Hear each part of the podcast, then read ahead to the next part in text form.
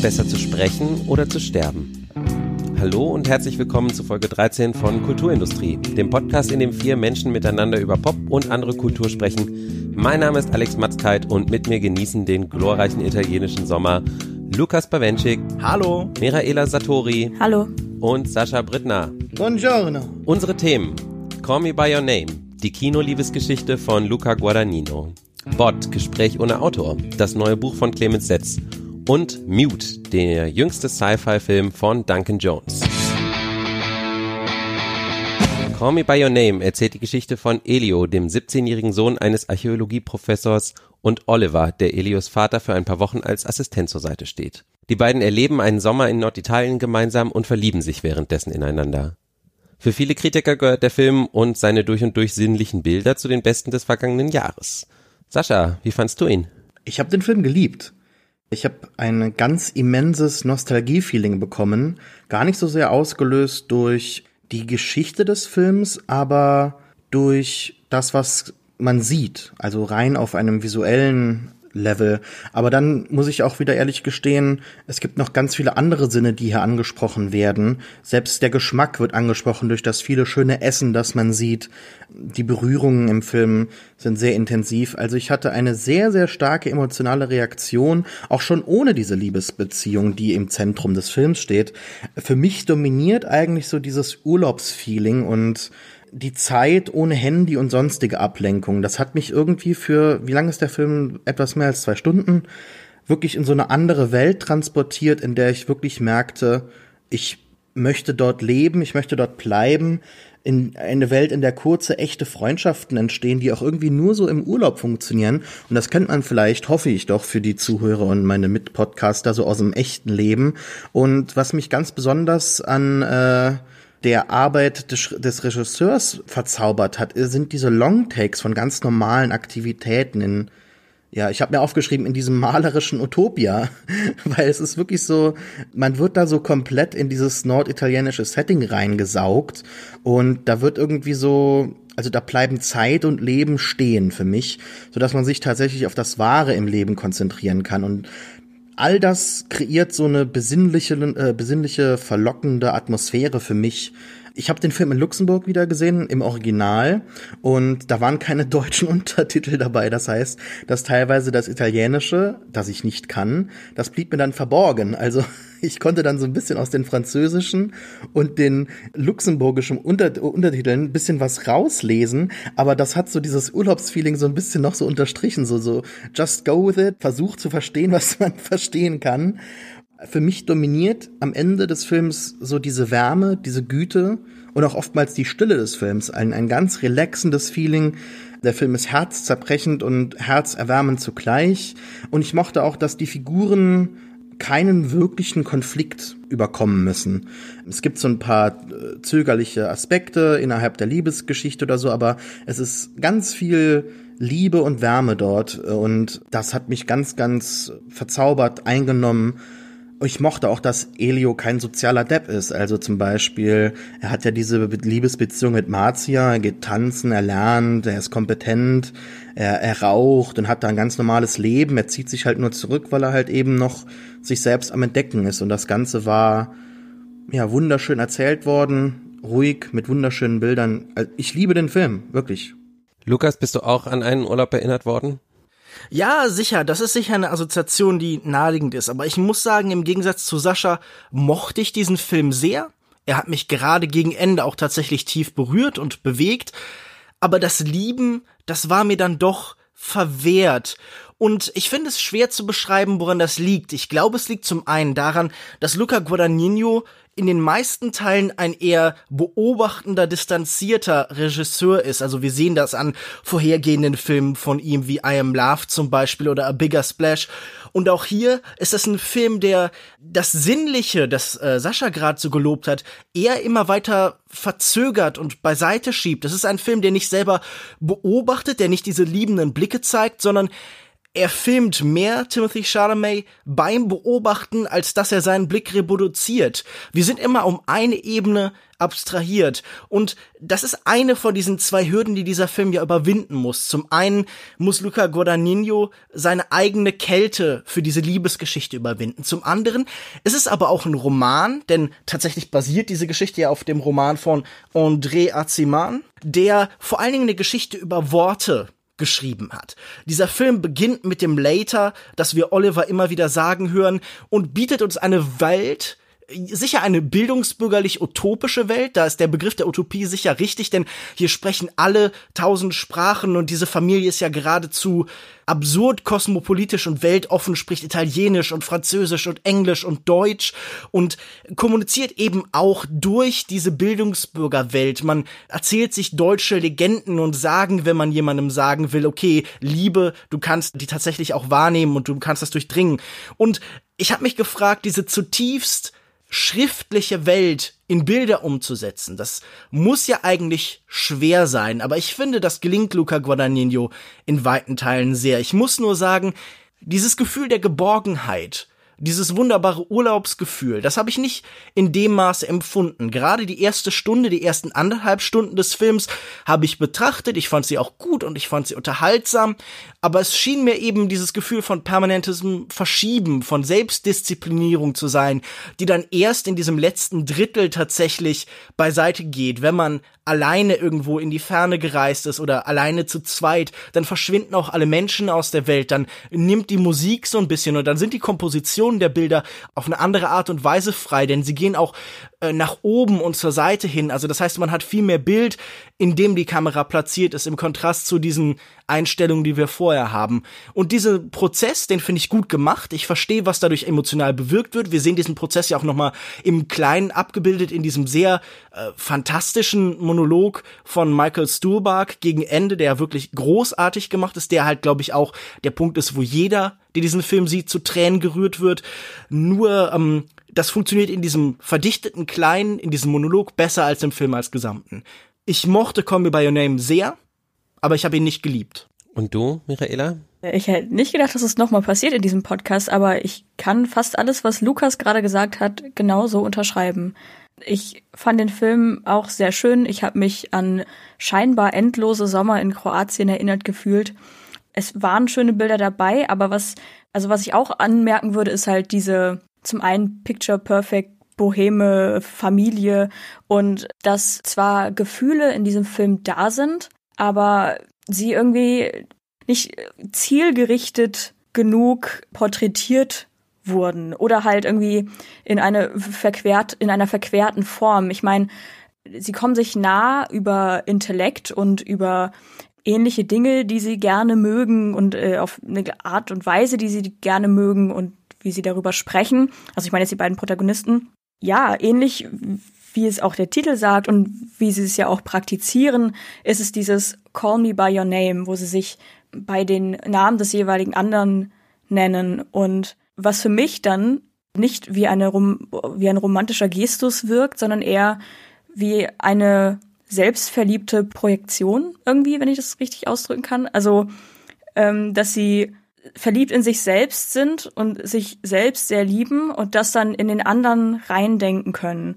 Das war es irgendwie für mich. Also eine Liebe zu sich selbst und wie sie sich selbst oder wie sie diese Seite von sich selbst vielleicht entdecken und ja, miteinander verknüpfen können auf diese Art und Weise, indem sie auch sogar so weit gehen und einander bei dem Namen des anderen nennen. Und ich fand auch den, also das, was mich dann am meisten berührt hat an dem Film, war tatsächlich auch der letzte, ja, eher schon Monolog vom Vater von Elio. Und ja, das war so der Moment, wo für mich wirklich echte und große Gefühle auf einmal rüberkamen, aber auf eine sehr ruhige und intensive Art rübergebracht. Und das hat mir irgendwie bei dem Rest des Films manchmal gefehlt, dass also da dann Intensität gezeigt werden wollte, aber bei mir trotzdem nicht ankam. Ich glaube, wir sind da alle relativ nah beieinander. Mir geht es nämlich so ähnlich. Ich fand ihn auch sehr schön und ich finde auch erstaunlich, wie viel, wie viel Liebe in diesem Film überhaupt vorhanden ist. Ich, ich glaube, es geht mir wie, wie euch beiden, Michaela und Lukas, dass die aber Sascha, du hattest es ja auch erwähnt, dass die, die Liebe der Eltern für ihren Sohn ist schon auch irgendwie was ganz Besonderes, mhm. was der Film transportiert. Es gibt auch so eine vorherige Szene schon, wo die Mutter ihm ähm, aus dem aus einem Buch vorliest und er so bei den beiden irgendwie so dazwischen gekuschelt ist. Das fand ich auch sehr schön. Tatsächlich, vielleicht könnt ihr mir dabei ein bisschen helfen. Ich hatte ein großes Problem mit dem Film und das ist nämlich die Tatsache, dass ich diese Liebesbeziehung zwischen den beiden Protagonisten nicht so ganz mitfühlen konnte, weil ich nämlich gar nicht gesehen habe, was Oliver, also der Charakter von Army Hammer, an Elio gefunden hat. Also ich habe irgendwie nicht gesehen, wie er sich in ihn verliebt hat. Das war irgendwie plötzlich da und wurde behauptet und ich habe es aber nicht gespürt. Ging das außer mir noch jemandem so? Ähnlich ging es mir auch. Also ich wollte das sehen und ich wollte das spüren, weil, wie gesagt, die Nähe suggeriert wurde. Jedoch wurde auch Oliver zu Beginn meiner Meinung nach extrem unsympathisch gezeichnet, was für mich schon so ein bisschen so, naja, war. Und dann dieses Hin und Her und diese Spannung, die zwischen den beiden erzeugt wurde, das war, finde ich, schon da. Also das hat man schon gemerkt. Natürlich kann es auch sein, dass man das wegen der Grundprämisse des Films vielleicht auch ein bisschen erwartet hat. Ja, ich, ich, ich fand auch, ich hatte große Probleme, diese tatsächlichen Gefühle zu bemerken, nachvollziehen zu können. Ich persönlich hatte irgendwie überhaupt kein Problem damit. Ich glaube, zum einen sehen wir diese Geschichte ja sehr aus Elios Perspektive. Wir sind an seinem Gesicht, wir folgen seinem Blick und beobachten halt diesen Körper von Oliver, beziehungsweise eben vom großartig auch spielenden Army Hammer. Zum anderen glaube ich aber auch, dass es vor allen Dingen das Aufeinandertreffen von zwei Denkwelten ist, die hier relevant ist. Wir haben schon darüber gesprochen. Die beiden verführen sich einander, flirten einander miteinander. Zum einen, indem sie halt diese gemeinsamen Kunst und Denk- und Bücherwelten eben aufmachen, indem sie verschiedene Varianten von Musik zum Beispiel irgendwie spielen und darin die Vorlieben und die Träume und Wünsche des anderen so ein bisschen ertasten, aber zum anderen glaube ich auch, und das wird erst gegen Ende des Films so ein bisschen wirklich klar, wir wissen, dass Oliver aus einer sehr restriktiven Welt kommt. Wir wissen, dass sein Vater und seine Mutter wahrscheinlich auch bei weitem nicht so tolerant und offen sind wie die Perlmans, dass die seine Begehren immer skeptisch beäugt haben. Er sagt uns am Ende, okay, mein Vater hätte mich wahrscheinlich schon längst in irgendeine Anstalt gesteckt oder so. Mhm. Und wir sehen, wie stark er diese Sorgen, diese Ängste internalisiert hat und wie er so eine Art vorsichtigen Panzer um sich baut. Dieses kurze, brüske, das Later, das Abweisende, das ist definitiv Ergebnis dieses Umfelds. Und er geht durch diese Welt mit heruntergezogenem Visier. Wir sehen ihn, wie er ein Ei ist. Und wie er danach aber erzählt, okay, ich muss jetzt aufhören, sonst kann ich meinem Begehren nicht mehr widerstehen, sonst mhm. esse ich zwei oder drei und dann müsst ihr mich wegrollen. Und er ist jemand, der Angst hat vor dem Kontrollverlust. Der hat Angst davor, von seinen eigenen Gefühlen und seinem eigenen Begehren, dem er nicht traut, übermannt zu werden. Da gibt es ja auch diese wundervoll transgressive Szene, wenn ähm, die beiden gerade das erste Mal zueinander gekommen sind, sich geküsst haben und dann sitzen sie nebeneinander und dann erzählt uns Oliver, okay, aber noch ist ja nichts Schlimmes passiert, noch ist alles gut, wir waren gut und dann greift ihm, das ist einer der besten Gags des Films, Elio einfach in den Schritt und dieses gegenseitige Entlarven und dieses dass er jemanden sucht, der seine persönlich aufgebauten Mauern einreißt, das ist, glaube ich, was ihn an Elio so begeistert. Das leuchtet mir total ein und das passt ja auch zu dem, was der Film sagt. Weil der Film ist ja, das ist ja im Endeffekt der Inhalt dieser, dieser Rede vom Vater am Schluss. Der Film ist ja ein Plädoyer dafür, der eigenen Sinnlichkeit und den eigenen Wünschen nachzugeben auch. Oder? Und den eigenen Emotionen, ja. Emotionen zuzulassen und nicht alles verwalten zu wollen. Also es ist auch irgendwie auf einer gewissen Ebene so ein Appell an unsere eigene Irrationalität, gerade im Umgang mit sowas wie Liebe. Doch, das leuchtet mir tatsächlich ein, ja. Ich glaube, ähm, so kann ich das auch akzeptieren. das waren unsere Gedanken dazu. Wir, wir sind auf eure gespannt. Call Me By Your Name läuft seit dem 1. März im Kino. Eigentlich sollte Bot Gespräch ohne Autor ein gewöhnlicher Gesprächsband werden. Die Lektorin Angelika Klammer interviewt den österreichischen Autor von Indigo und Die Liebe in Zeiten des Malstädter Kindes, Clemens Setz. Doch Setz war mit seinen eigenen Antworten unzufrieden. Klammer schlug stattdessen vor, als Antworten per Volltextsuche Auszüge aus Clemens Setz sehr regelmäßig geführtem elektronischen Journal herauszusuchen. die vage mit den Fragen zu tun haben. Ein computergenerierter Einblick in Clemens Setzens Kopf sozusagen. Ich glaube, wenn wir über das Buch sprechen, muss man wahrscheinlich so ein bisschen trennen. Einmal die Präsentationsform, die ich ja gerade beschrieben habe, und dann der tatsächliche Inhalt äh, dieser Journaleinträge, die in dem Buch stehen. Michaela, du hast äh, Bücher von Clemens Setz sogar schon mal empfohlen äh, hier im Podcast. Wie fandest du den Einblick in seine Tagebücher? Ich fand den Einblick sehr interessant. Ich bin nicht so tausend Prozent überzeugt vom Konzept, was einem quasi als Bot dargeboten wird. Aber ich finde es nichtsdestotrotz ein gelungenes Werk. Es ist erstmal seltsam zu lesen, da man liest eine Frage und als trainierter Leser von Interviews oder solchen Formaten erhofft man sich eine Antwort, die ungefähr auf diese Frage antwortet und das äh, tut sie halt dann immer nur vage. Denn es kommt zwar zum Beispiel ein Wort oder ein ähnliches Wort aus der Frage vor. Ich stelle mir das halt die ganze Zeit ein bisschen so vor, die Interviewerin stellt eine Frage und ein fiktiver Clemens Setz sitzt vor ihr und fängt random an, aus seinem Leben zu erzählen. Und das ist erstmal eine lustige Vorstellung und auch eine Vorstellung oder beziehungsweise auch ein Konzept, an das man sich erstmal gewöhnen muss, weil, also ich, ich finde, man muss da erstmal reinkommen. Aber dann finde ich es eigentlich ganz gut. Also auf eine solche Möglichkeit, auf, also einen Einblick in random Gedanken und Eindrücke eines Autoren zu gewinnen. Und ja, es liest sich halt so ein bisschen wie ein Twitter-Feed nach der Erhöhung der Zeichenbegrenzung oder halt wie eine, eine Facebook-Seite oder sowas, wo äh, aller Stefanie Sargnagel, wo dann halt Eindrücke einfach rausgeballert werden ich finde die Mischung aus, ja, wirklich einfach random Gedanken und zum Teil auch ähm, Anekdoten, finde ich sehr gut. So, also mir, mir hat's gefallen. Sascha. Ich glaube, ich muss ein bisschen ausholen. Wir besprechen hier mal in der K Kulturindustrie Sachen, die mir schon von Anfang an etwas sagen, wo ich schon ungefähr weiß, welche Haltung ich dazu haben werde. Vielleicht werde ich manchmal auch selbst überrascht. Zu äh, Herrn Setz hatte ich gar keine Haltung im Vorhinein.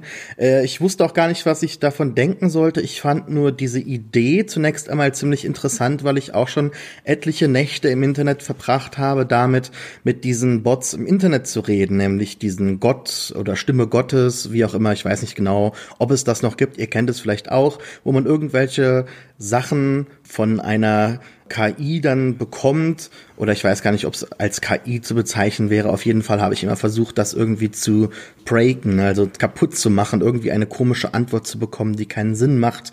Und so fand ich das Konzept eigentlich interessant. Als ich dann aber angefangen habe, habe ich bereits im Vorwort gemerkt, dass das Ganze ein relativ falscher Vermarktungsgag ist. Und bereits im Namen des Buches, äh, im Titel wird ja bereits gelogen. Es handelt sich ja hier um ein Werk, in dem es nur um den Autor geht, der immer präsent ist, die ganze Zeit. Und da ich jetzt Clemens Setz nicht kannte vorher, wusste ich auch nicht, warum ich das jetzt, ich sage es einfach mal so, auch vielleicht, wenn der Autor es irgendwann mal hört, das tut vielleicht weh, aber warum mich das jetzt interessieren sollte. Wenn ich Literatur lese, dann möchte ich gerne in Welten verschwinden, aber nicht unbedingt in Gedankenwelten eines doch schon so postmodernen Geistes, der so fragmentiert ist und dann Sachen vorträgt, die mich teilweise mal interessieren und teilweise eben nicht. Ich muss ganz ehrlich gestehen, dass ich ab einem gewissen Zeitpunkt angefangen habe, das Buch durchzuplättern und mir nur noch Sachen durchgelesen habe, die mich dann wirklich interessieren. Und da waren durchaus schöne Sachen dabei, bei denen ich mich auch wiederfinden konnte und oftmals dann auch so selbst irgendwie porträtiert fand. Also als er zum Beispiel einmal durch also mit Street View durch Fukushima nachts irgendwie zu seinem eigenen Soundtrack fährt und dort halt eben sich umschaut und überlegt, welche Geschichten dort äh, noch sein könnten, ob welche, ob da noch Menschen leben oder so.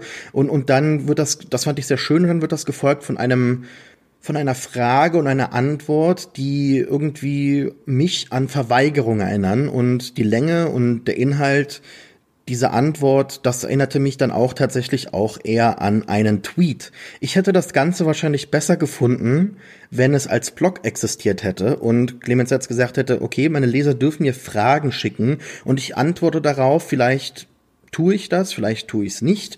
Aber irgendwie hat es wahrscheinlich doch schon was mit der Frage zu tun und ich behandle das quasi so als öffentliches Tagebuch. In gewisser Weise ist es am Ende auch so gekommen. Ich meine, der Unterschied, wenn man das dann also wenn man diesen Blog dann als, als Buch verkaufen würde, wäre das Ergebnis natürlich identisch wie auch jetzt. Aber so ein bisschen strebe ich mich da gegen diese Vermarktung, gegen diesen Titel und ansonsten auch gegen den Inhalt, der mir mal was sagt oder dann auch mal was nicht sagt. Ich finde ihn als Autoren sehr wortgewandt. Ich fand äh, seine Formulierung und Gedanken, wenn es dann halt mich in gewisser Weise angesprochen hat oder interessiert hat, sehr schön und äh, möchte das Buch auch jetzt nicht kategorisch ausschließen, aber so als Ansammlung von einfachen Gedanken, hätte man sich vielleicht irgendwie was Besseres überlegen können. Mhm. Ähm, Lukas, du hast, ich, uns allen vorher im Vornherein schon ein bisschen erzählt, dass du nicht so begeistert warst, oder? Es gab da einen Punkt, da habe ich überlegt, Moment, ich habe jetzt 16,99 für Sätze wie diesen bezahlt. Ich kaufte ein T-Shirt und einen Lutscher und hatte Durchfall auf der Toilette. Und da kam ich mir nicht nur jetzt äh, rhetorisch, so ein bisschen beschissen vor. Da hatte ich das Gefühl, hier leitet jemand seine Blähung, jeden kleinst und noch so kleinen Einfall direkt in mein Gesicht um und das fand ich so ein bisschen unangenehm, denn ich kenne Clemens Setz nicht. Ich habe bis jetzt keins seiner Bücher, keinen seiner Romane gelesen, aber ich fand alles an diesem Buch unsympathisch. Diese Idee, dass da eine Interviewerin ist, auf die man nicht antworten kann oder nicht will oder man ist mit den Antworten unzufrieden, die erinnerte mich so ein bisschen an Politiker-Interviews, wo man immer so Antworten gibt, die man ohnehin geben wollte, die nur so ganz vage, stichwörtermäßig mit dem zu tun haben, was tatsächlich gesagt gesagt worden ist. Auch sprachlich hat mir das nicht gefallen. Das ist wirklich dieser Twitter-Vergleich, der ist schon sehr, sehr gut, denn es liest sich ja wirklich wie so eine Mischung aus Wikipedia-Wissen, Joe Rogan Podcast und dann immer so ein bisschen Peter Handke oder Gryphius oder welche Vorbilder man auch immer da hat als Pose dazu. Also man gibt dem Ganzen so einen literarischen Anstrich, man gefällt sich als großer Schriftsteller, während man dann eben sehr umfangreich seine Twitter-Gedankenwelten in eine Buchform gießt. Also so ein unnützes Wissen Sammelbuch von Neon, aber eben für etwas anspruchsvollere Leser. Und das war mir von vorne bis hinten einfach sehr, sehr unsympathisch. Und es mag sein, dass die Romane besser sind, dass das als Fließtext in dem Moment, in dem das so eine eigene Dynamik über die Zeit entwickeln kann, alles gut und interessant ist. Aber hier hat mir jemand seinen Durchfall für viel zu viel Geld verkauft. Also ich fand das, mir ging es ganz anders. Ich habe danach gedacht, interessanter Typ, ich glaube, ich möchte mal einen Roman von dem lesen. Also tatsächlich, ich habe relativ wenig Referenz so in der deutschen Literaturwelt, mit dem ich das vergleichen kann. Dafür lese ich zu wenig deutsche Literatur. Und ich mochte aber tatsächlich dieses, dieses nerdige, so zusammengeklaute irgendwie sehr gerne. Ich meine, es sind ja auch eigentlich private Gedanken sozusagen, von denen ich jetzt mal tippen würde, sie wurden eigentlich au aufgeschrieben, ohne an Publikationen zu denken, also ohne jetzt irgendwie für irgendwelche Leute eine Show bieten zu müssen, jetzt vom cleveren Schriftsteller oder so. Aber ich fand auch nicht alles gut, muss es, muss ja aber auch nicht sein, das ist ja irgendwie Teil des Experiments. Aber ich fand, es waren schon so ein paar Episoden äh, dabei, die, die wirklich toll waren. Zum Beispiel einfach so Gedanken beim Betrachten von Tieren oder eine, die, die ich sehr schön fand, war, ähm, wo er beschreibt, dass er mit seiner Freundin zu deren sehr alten, schon dementen Mutter fährt und diese Mutter, die ihn nicht kennt und nicht wiedererkennt, plötzlich will, dass er den Raum verlässt und er plötzlich das Gefühl hat, dass er so der Tod ist, der Todbringer, der schon so in der Tür steht. Und solche Episoden, das zu lesen, fand ich so interessant, dass ich gedacht habe, ein interessanter Mensch und und ich bin gespannt, was sozusagen für Fiktion aus dem rauskommt, wenn wenn wenn schon solche Betrachtungen aus ihm rauskommen. Tatsächlich finde ich aber auch die Form des Buches einen irgendwie blöden Marketing-Gag. Also ich finde das total frustrierend, dass man auf die Fragen keine Antworten bekommt, zum Beispiel. Und ja, so ein Wort wie Bot gehört da halt auch einfach nicht rein, weil es halt mit einem Bot überhaupt nichts zu tun hat also ich hätte es wahrscheinlich besser gefunden, wenn man einfach irgendwie ein paar von seinen Artikeln, ähm, seinen Tagebuchartikeln zusammengestellt hätte und die halt einfach veröffentlicht hätte. Ich weiß nicht. Tagebücher sind eigentlich erst, das schreibt er ja, glaube ich, sogar selber, für die Nachwelt bestimmt. Ich finde, das ist so ein bisschen anmaßend. Also man schreibt doch wohl für sich selbst, man schreibt doch nicht schon auf die Nachwelt orientiert. Und auch das finde ich so verwunderlich. Ich dachte, der Schriftsteller, das soll doch der Solitäre sein, der, der so ein bisschen außen steht, der eben nicht im Twitter-Feed oder irgendwie im Weltstrom untergeht, sondern der auch von der Distanz so ein bisschen beobachtet und dadurch eben Sprache schärfen kann, eine eigene Herangehensweise finden. Natürlich muss der Autor nicht automatisch der Weltfremde sein, aber hier finde ich, wird so ein ganz dummer Kompromiss gefunden zwischen, ja, der Hundertste, der halt auf Twitter irgendwie seine lustigen Sprüchlein schafft und eben so einer Rhetorik, die eben sehr stark in der Prosa-Tradition steht. Und diese beiden Welten sollten einander nicht berühren, deiner Ansicht nach?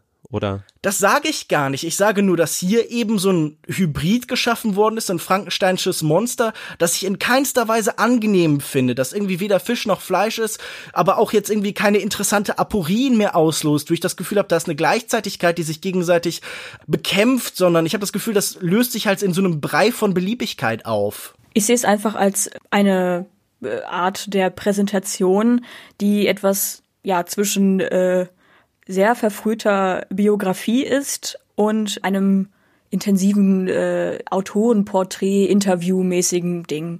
Weil ich meine, letzten Endes sind es doch echt immer die, also ähnliche Fragen oder die Fragen der Interviewerin, wenn man die dann bewusst liest, dann denkt man sich so, also bei manchen Fragen dachte ich mir, möchte ich die ernsthafte Antwort oder also lese ich jetzt lieber, dass Clemens Setz Durchfall hatte.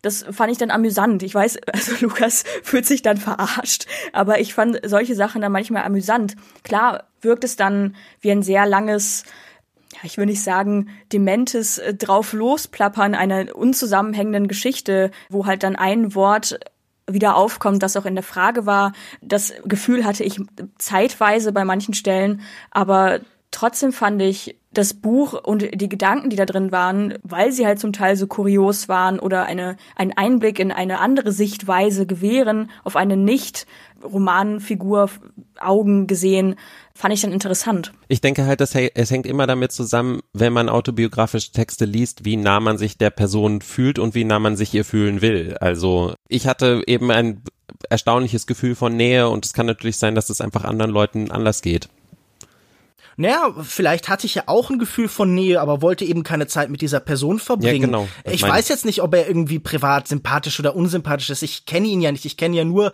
diese Version von sich selbst, die er, die er in die Welt schreibt.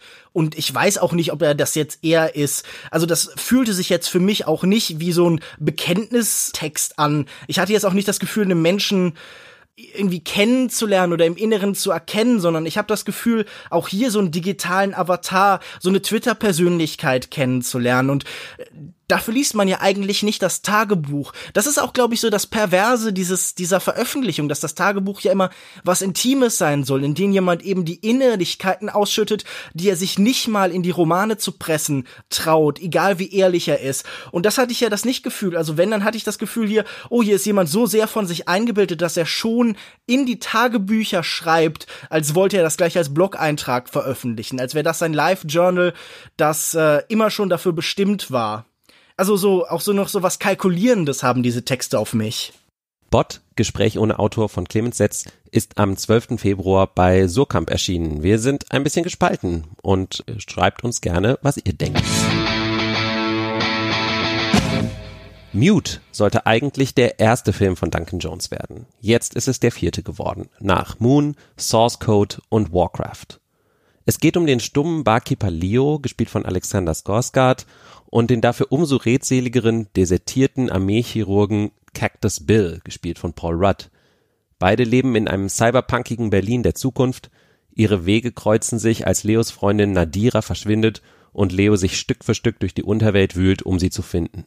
Netflix hat Mute produziert. Der Film ist ein Herzensprojekt von Duncan Jones und war ursprünglich mal als einfache Gangstergeschichte gedacht, ganz ohne Sci-Fi-Touch. Merkt man das, Lukas? Ach ja, weil sich alles in diesem Film so beliebig und kulissenhaft anfühlt. Wir verbringen endlos viel Zeit damit, diese Welt aufzubauen, die ihm nicht im geringsten interessant ist und wo selbst endlose Dialoge zwischen äh, Paul Rudd und Justin Thoreau immer noch keine Welt entsteht. Man nimmt ein bisschen Blade Runner, ein bisschen Casablanca, wirft alles in den Mixer zusammen und das Ergebnis sind zwei Stunden Langweile. Ich schaue ja gerne Regisseuren beim, nicht nur beim Scheitern, sondern sondern beim Schaffen von andersartigen Filmen zu. Von Filmen, die nicht den klassischen Fluss, die klassische Strategie und Dramaturgie haben, die uns immer und immer wieder vorgesetzt wird, die sich zu sehr selbst erklären. Aber hier, hier wirkt überhaupt nichts. Hier fast passt nichts zusammen, aber diese Sachen stehen auch nicht auf interessante Weise nebeneinander, sondern wir haben hier so eine Splitterwelt von Splittern, die aber auch nicht interessant sind. Alle diese Designs wirken abgeschmackt und langweilig. Alle diese Figuren sind nicht nur unsympathisch, sondern auch extrem austauschbar und uninteressant.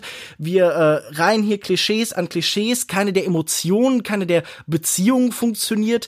Da werden Figuren, Frauenfiguren entführt und dann äh, sind sie uns aber doch egal, weil wir nichts über sie wissen, weil sie nur nicht mal Projektionsflächen sind, sondern einfach nur leere Gebilde, die von A nach B geschoben werden. Und hier ist auch wirklich ein miserabler Schnitt am Werk, denn ich verstehe überhaupt nicht, warum manche dieser Szenen so ausgedehnt sind, wenn in ihnen nichts passiert. Aber man hat auch kein Gefühl von herumhängen mit diesen Menschen. Man hat kein Gefühl von so einem einem lustvollen, angenehmen Stillstand, wie man ihn zum Beispiel bei Call Me By Your Name hat, sondern hier sind einfach tausend kleine Szenen und man fragt sich die ganze Zeit, warum existiert das? Warum schaue ich das? Und der Film kann auch keinen Grund dafür liefern.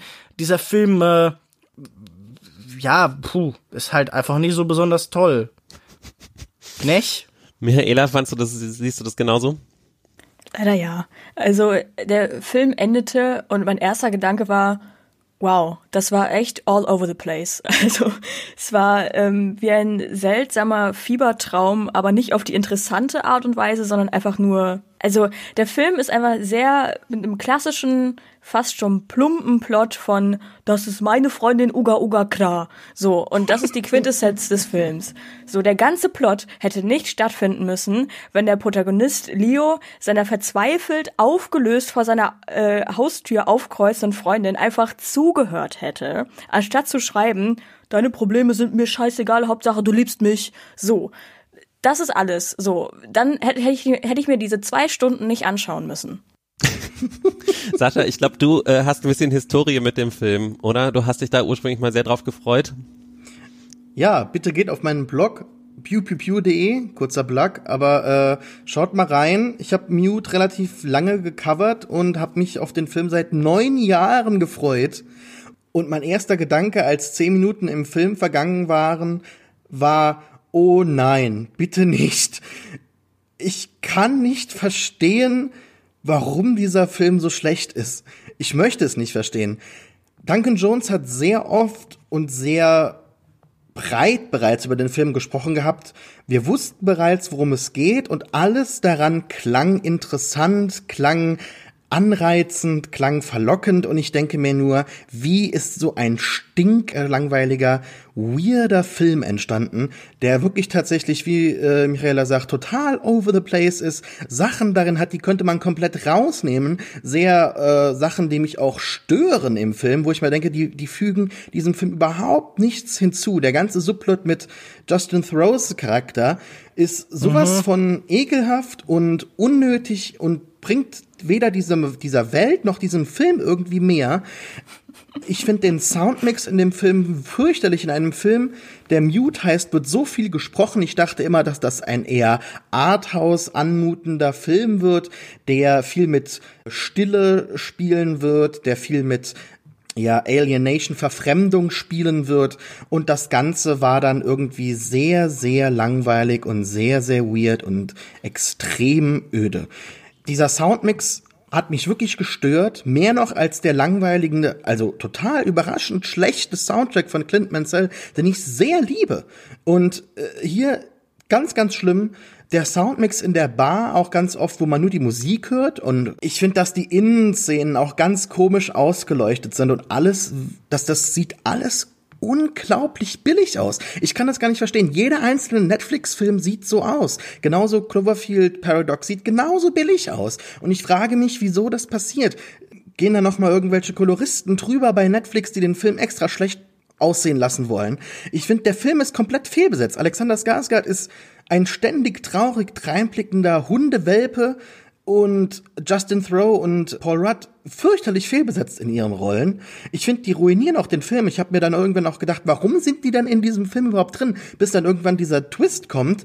Und da dachte ich mir so, ah, okay, gut, jetzt verstehe ich's. Aber trotzdem ist da so so viel drin, wo die abhängen, Bowling spielen gehen, wo gar nichts passiert. Und ich find's auch schrecklich, wie eine Stadt die, wie Berlin also ich finde, das könnte in Prag spielen, das könnte in, in Oslo spielen, das könnte in Paris spielen. Es würde keinen Sinn machen, weil man kein Gefühl dafür bekommt, dass das Berlin ist, außer dass jetzt Deutsch gesprochen wird, teilweise natürlich Deutsch wieder falsch geschrieben wird in manchen Zeichen oder so. Ne? Also man sieht so ein, zwei Leute, die man kennt aus deutschen Filmen oder der deutschen äh, äh Schauspielerlandschaft, aber ansonsten wird da absolut kein Gefühl für diese Welt aufgebaut, in der im Hintergrund immer wieder auf Moon Bezug genommen wird auf diese Klone, die halt auf dem Mond existiert haben. Also dem Ansatz wurde das ja so verheißungsvoll angeteasert. Ja, das ist ein Film, irgendwo spielt er in dieser Welt mit Moon und, und Firmen beherrschen die Welt und es passiert irgendwas mit Körpern und Identität und hier haben wir einen Typen, der sucht seine Freundin in einem Blade Runner Setting und das klang so interessant und, und so und so geil. Ich wiederhole es immer wieder, aber ich habe halt neun Jahre dieses Interesse hochhalten müssen und gedacht, der Film wird doch geil, komm, der wird doch geil. Und am Ende, ich habe tatsächlich in meinen Notizen aufgeschrieben, so unglaublich lange und what the fuck soll der Shit, Mann? Als dann am Ende noch einmal dann, äh, ich möchte jetzt nicht spoilern, aber da ist dann Justin Thoreaus Charakter in einem Kinderzimmer, wo er ganz besonders so eine Kamera noch mal dreht und ich habe einfach nur gedacht, Alter, warum ist das in diesem Film? Es ist ist unglaublich frustrierend. Ich glaube, ich kann zumindest die Berlin-Frage kurz äh, beantworten. Denn ich glaube, in Berlin ist es halt deswegen, weil du ja einen Ort brauchst, wo amerikanische Truppen stationiert sind, theoretisch. Das, das hätte ich jetzt wahrscheinlich gesagt. Wahrscheinlich hat es im Endeffekt auch wieder mit Fördergeldern zu tun. Wenn man in Berlin wohnt, äh, kann man immerhin lustiges Location-Spotting machen. Also ähm, alle futuristisch aussehenden Gebäude in Berlin sind wie immer vertreten. Äh, allen voran das äh, Kongresszentrum direkt neben der Messe, äh, das ganz in der Nähe von da steht, wo ich wohne. Das, das ist inzwischen, äh, da, da gibt's unten so einen rot gekachelten Tunnel. Da ist jetzt inzwischen, glaube ich, ein Gesetz erlassen worden, dass das in jedem amerikanischen Film, der in Berlin spielt, vorkommen muss sehr prominent gesehen in ähm, Civil War und in Hunger Games 2 nee, wie heißt der letzte Mockingjay 2 und dann gibt's die Klinikebrücke, sieht man ganz zum Schluss zum Beispiel sehr schön, die auch schon aus Bridge of Spies bekannt ist und so. Also da kann man sich so ein bisschen als Berliner irgendwie äh, wiederfinden, aber ansonsten muss ich euch ähm, auch zustimmen, die Langeweile ist wirklich das Schlimmste an dem Film. Äh, einen weiteren Lichtblick wollte ich aber noch nennen. Ich fand eine Szene sehr schön, in der Dominic Monaghan mitspielt, und da habe ich gedacht, von dem hätte ich gerne mehr gesehen in dem Film den sieht man leider doch auch irgendwie viel zu selten. Ja, ich habe mir in diesem Film von niemandem mehr gewünscht. Ich habe mir gewünscht, dass vielleicht nicht nur die Hauptfigur, sondern alle stumm werden. Wobei ich dann überlegt habe, na gut, bei Alexander Skarsgård hat das ja schon auch nicht funktioniert. Also da weiß man wirklich selbst irgendwie dieses Top-Pflanzen-Schauspiel von jemandem wie Ryan Gosling aus Blade Runner sofort wieder zu schätzen und denkt sich, also dass ihr davon eine noch langweiligere, noch schnarchigere Version finden konntet, das ist ja schon wirklich erstaunlich. Also dafür möchte ich euch irgendeine so Art Medaille verleihen. Und darüber hinaus dachte ich mir dann, diese Welt, die hier erzählt werden soll. Ihr habt schon darüber gesprochen, wie hässlich die aussieht, aber vor allen Dingen wirkt die so unzusammenhängend. Also ich hatte immer das Gefühl, ich bin hier zurückversetzt in die Rolle von so einem Urvolk. Wir wissen ja alle, das Kino mit seinen Schnittregeln und so, das muss man als bildsprachliches Konzept erlernen. Wenn man zum Beispiel Leuten, die noch nie einen Film gesehen haben, zeigt, hier geht jemand in den Raum und dann schneiden wir von außen nach innen, dann fragt er sich, hä, was ist passiert? Während wir alle daran uns gewöhnt haben, dass da eine Kontinuität des Raums existiert. Und hier dachte ich oft, okay, diese Außenwelt, gerade diese CGI-Panoramen sind so komplett losgelöst von allen Innenräumen. Ich glaube denen das nicht. Also ich hatte wirklich das Gefühl, mhm. äh, so ein bisschen, als würde ich zum ersten Mal in meinem Leben wieder einen Film sehen, weil ich hier alle Regeln des Filmischen auf einmal so ein bisschen vor meinen Augen aufgelöst sah. Aber wie schon gesagt, nicht auf eine interessante Weise. Es gibt halt wirklich überhaupt nichts Spannendes an diesem Film. Man kann ihn nicht mal ansehen, um zu sehen, wie man auf faszinierende Weise scheitern kann. Es ist kein persönliches Objekt auf eine interessante Art und Weise, sondern man kann daran sehen, selbst die stärkste persönliche Vision mit einem Budget finanziert, ohne dass irgendein äh, jemand von der Seite reinredet oder die persönliche Auteurversion verwässert. Selbst das kann sagenhaft langweilig sein. Ich finde, da ist, ist noch ganz, eine ganz interessante Fallstudie für eine Sache, und zwar, das ist diese Geschichte, die ich ganz am Anfang angesprochen habe. Wenn man einen Film hat, den man, der einen Plot hat, der jetzt nichts mit Science Fiction zu tun hat, zum Beispiel, und man transferiert ihn in ein Science Fiction Setting und engagiert sich auf der Plot-Ebene nicht mit dem Setting, dann ist Mute anscheinend der Beweis dafür, dass es total auch total schief gehen kann. Also dass das Sci-Fi-Setting dann nichts hinzufügt, wie sich Duncan Jones das ja anscheinend gedacht hat. Also dass es das Ganze irgendwie noch interessanter macht, weil es halt auch noch in der Zukunft spielt und ein bisschen abgefahren ist und so, sondern eher irritierend ist im Sinne von, wie du es gerade formuliert hast, dass man sich fragt, was hat das eigentlich miteinander zu tun? Also was hat diese Welt, in der das Ganze spielt, mit der Geschichte zu tun, die ich da jetzt gerade erlebe? Für mich fühlte sich der Film zum Teil ein bisschen an, wie als hätte jemand irgendwie eine ganz ulkige Blade Runner äh, Parodie machen wollen. Mit diesen, dann kommen so seltsame Sexroboter vor und sowas und dann hat man da einen kleinen Lacher. Genau, aber in Blade Runner geht es ja auch auf der Handlungsebene darum, rauszufinden, wer ein Mensch ist und wer eine Maschine ist. Und das ist ja halt zum Beispiel hier überhaupt nicht so. Das ist alles nur Kulisse. Ja. Also ich, ich fand es auch, wie Luca schon sagt, das hat man dem Film einfach nicht abgekauft. Also und nur um dann zu sagen, dass das Ende dann ein bisschen stimmiger wird oder generell dieses ganze Ding mit den Prothesen und sowas. Äh, die beiden Chirurgen sind unter anderem auch auf, oder der eine zumindest ist auch auf Prothesen spezialisiert, dass das irgendwie realistischer wirkt aufgrund der technischen, des technischen Fortschritts, bla bla. Aber das ist halt auch einfach nur alles Ausrede, weil letzten Endes, also das war man hat, also man hat gemerkt, äh, es wurde viel gewollt, aber wenig gekonnt. Darf ich auch noch mal irgendwie so ein paar einzelne Plotpunkte ansprechen? Also zum Beispiel haben wir noch gar nicht so richtig erwähnt, dass unsere Hauptfigur hier einer der Amischen ist, also dieser seltsam täuferisch-protestantischen Gemeinschaft angehört. Und das ist ja wirklich nur aus dem Grund da, dass man an bestimmten Handlungspunkten ihm irgendwie Eingriffe und irgendwie technische Ideen verweigern kann. Also das wird ja wirklich überhaupt nicht sinnvoll angesprochen, sondern das wird in manchen Szenen wird das auf einmal so angeschaltet, als hätte sich der Drehbuchautor daran erinnert, dass das ja auch irgendwie noch am Anfang da war. Also diese Rückblenden sehen ja auch ästhetisch ganz furchtbar aus und man denkt sich dann, ja wären mal alle an diesem Film beteiligten Amish gewesen, dann hätten sie keine Kamera benutzen dürfen das können sie ja scheinbar ohnehin nicht. Und was Michaela ja auch schon angesprochen hat, dass da zum hundertsten Mal diese Freundin entführt wird und dann auch auf so ganz zynische Art und Weise dieser Plot am Ende aufgelöst wird, auf eine wirklich unangenehme, brutale Weise, die aber in ihrer Brutalität auch keinerlei Bedeutung hat. Also die ganze spezifisch gegen Ende nochmal zugespitzte Gewalt des Films ist ja einfach nur da, weil sie wahrscheinlich in irgendeiner Version dieses Drehbuchs mal einen Effekt haben sollte. Aber hier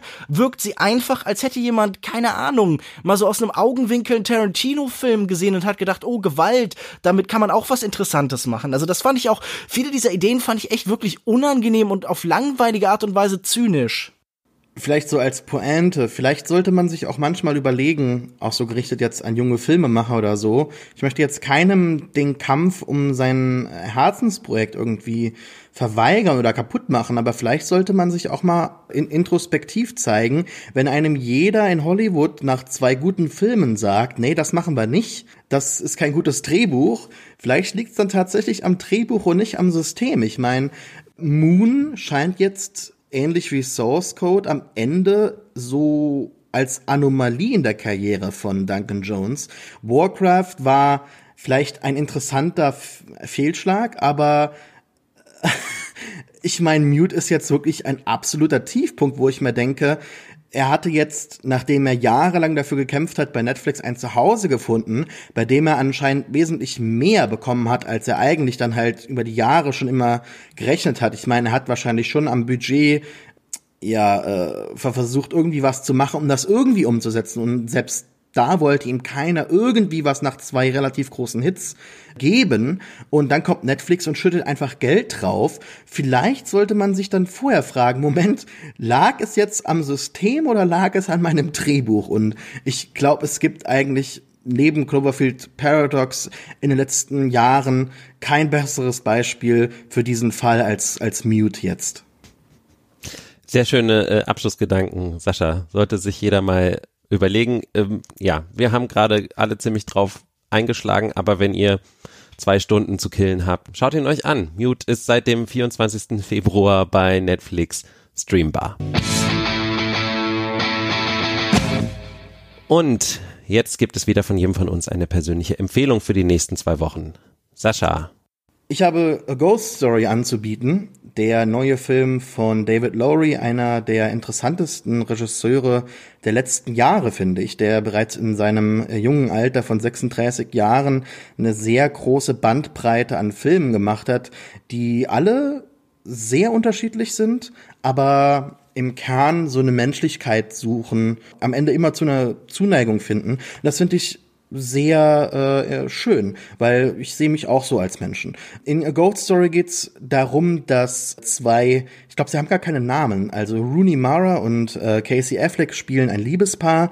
Casey Affleck stirbt am Anfang des Films, ist also kein Spoiler, es ist eher die Prämisse und fortan folgen wir einem sehr cartoonhaften Geist, der tatsächlich so eine Decke mit zwei schwarzen Augen um sich hat und das Kostüm finde ich unglaublich schön. Ich, ich, ich fand das so faszinierend, wie dieser Cartoon-Geist so real wirkt und äh, real wird auch und sehr, sehr greifbar wird. Das hat für mich gar keine Übernatürlichkeit mehr, sondern indem er halt dann halt äh, die äh, das weitere Leben seiner Freundin verfolgt und das Leben darüber hinaus, weit darüber hinaus, immer an dem einen Ort bleibt, nämlich seinem Haus, wo er äh, zuletzt noch gelebt hat.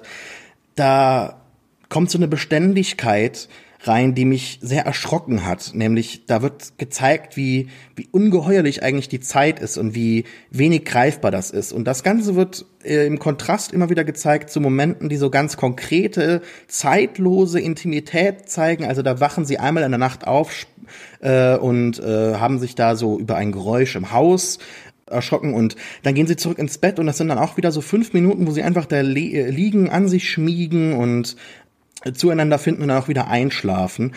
Oder die Trauer, die Rooney Maras Figur dann halt empfindet, als ihr Mann gestorben ist und da wird ihr von der Nachbarin so ein Kuchen gebracht. Den verschlingt sie dann halt, weil sie auch nicht mehr weiß, was sie jetzt machen soll. Also sie isst einfach, sie bearbeitet diesen Kuchen und schlingt äh, ihn in sich hinein. Und das sind so zeitlose Momente, wo die Zeit stillsteht und das Ganze ist dann halt im Kontrast mit dieser Darstellung der Endlosigkeit ein erschreckendes Werk, das mich zutiefst bewegt hat und äh, mit Abstand einer der schönsten Filme, den ich im letzten Jahr gesehen habe. Ich habe den Film, glaube ich, immer noch nicht wirklich verarbeitet. Ich möchte ihm wirklich jeden ans Herz legen. Es ist definitiv ein Film, der für ganz wenig Geld gemacht wurde, aber sehr gut aussieht. Ich finde, dass das Produktionsdesign wirklich schön äh, gut, danke Sascha. A Ghost Story. Lukas. Wir hatten in dieser Woche ein Gedankenbuch, das mir nicht so furchtbar gefallen hat mit Bot. Und deshalb habe ich aus dem Regal ein Gedankenbuch gefallen, das mir sehr gut gefällt. Und zwar allein mit allen von Boto Strauß. Boto Strauß ist sicher ein schwieriger Autor, einer, bei dem mir bei weitem nicht alles gefällt. Er ist ja auch ein konservativer. Er ist definitiv jemand, der meiner Weltsicht sehr fern ist. Und ich finde, das hat zum einen was sehr Beruhigendes, denn wenn Andersdenkende Unsinn Unsinn schreiben, dann ist das irgendwie angenehm. Dann denkt man, na gut, die, die weit von mir weg sind, die machen auch Fehler. Und das ist nicht dieses peinlich berührende, das es manchmal hat, wenn Menschen, die einem ideologisch oder politisch oder ästhetisch nahestehen. Denn wenn diese Sachen dann etwas Dummes schreiben, dann, dann schlägt das irgendwie sofort so auf einen zurück. Darüber hinaus ist aber auch immer wieder was Herausforderndes. Das sind irgendwie so tonnenschwere Gedanken in diesem Buch, gegen die ich immer so laufe. Also, während ich irgendwie bei Clement Setzo da durchwaber und irgendwie mich da so reinlege wie Zuckerwatte mäßig, habe ich hier oft das Gefühl, diese diese, diese Texte stehen wie so, so ein Obsidianobjekt, wie so ein, so ein Steinblock irgendwie vor mir und ich komme überhaupt nicht daran und verstehe auch nicht, aus welcher Welt dieser Mensch, der da ganz fern von allem, aber doch irgendwie am Zeitgeist ist, kommt. Und äh, das würde ich jedem empfehlen. Botto Strauß allein mit allen erschienen im Hansa Verlag. Danke, Lukas. Und Michaela. Ich habe mal wieder eine Serie mitgebracht, weil ich in meiner Freizeit nicht viel anderes tue. Nein, aber es ist eine, es ist eine spanische Heist-Serie, äh, von der Netflix die Lizenzen gekauft hat. Und die Serie heißt Haus des Geldes.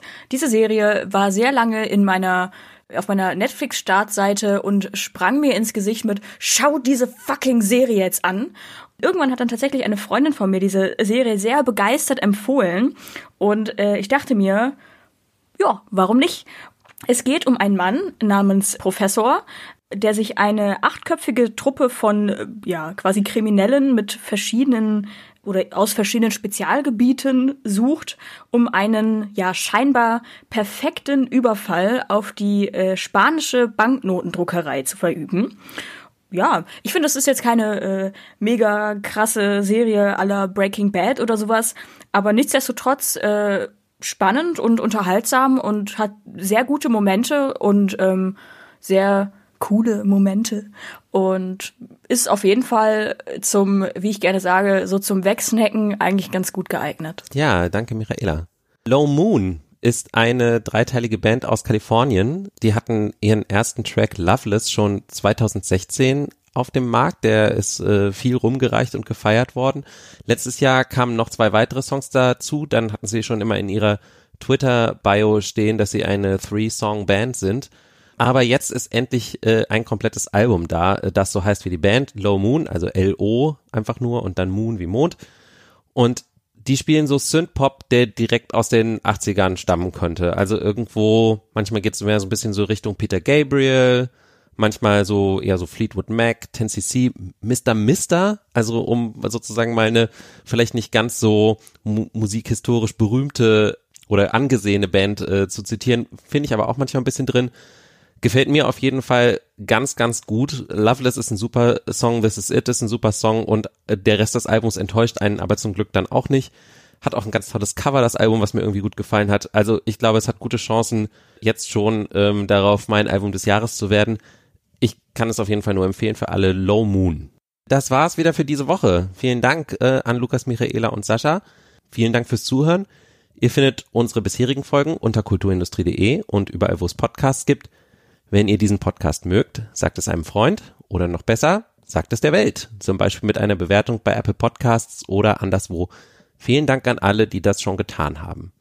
Wir sind auf Twitter unter @kultindustrie. Außerdem findet ihr Lukas dort unter @kinomensch, Michaela unter @mihatori mit y, Sascha unter @reeft, R E E F T und mich unter @alexmatzkeit oder ihr googelt uns und findet unsere sonstigen Internetaufenthaltsorte, elektronischen Journale und die Leichen in unseren Kellern. Bis in zwei Wochen. Tschüss. Tschüss. Ciao. Arrivederci.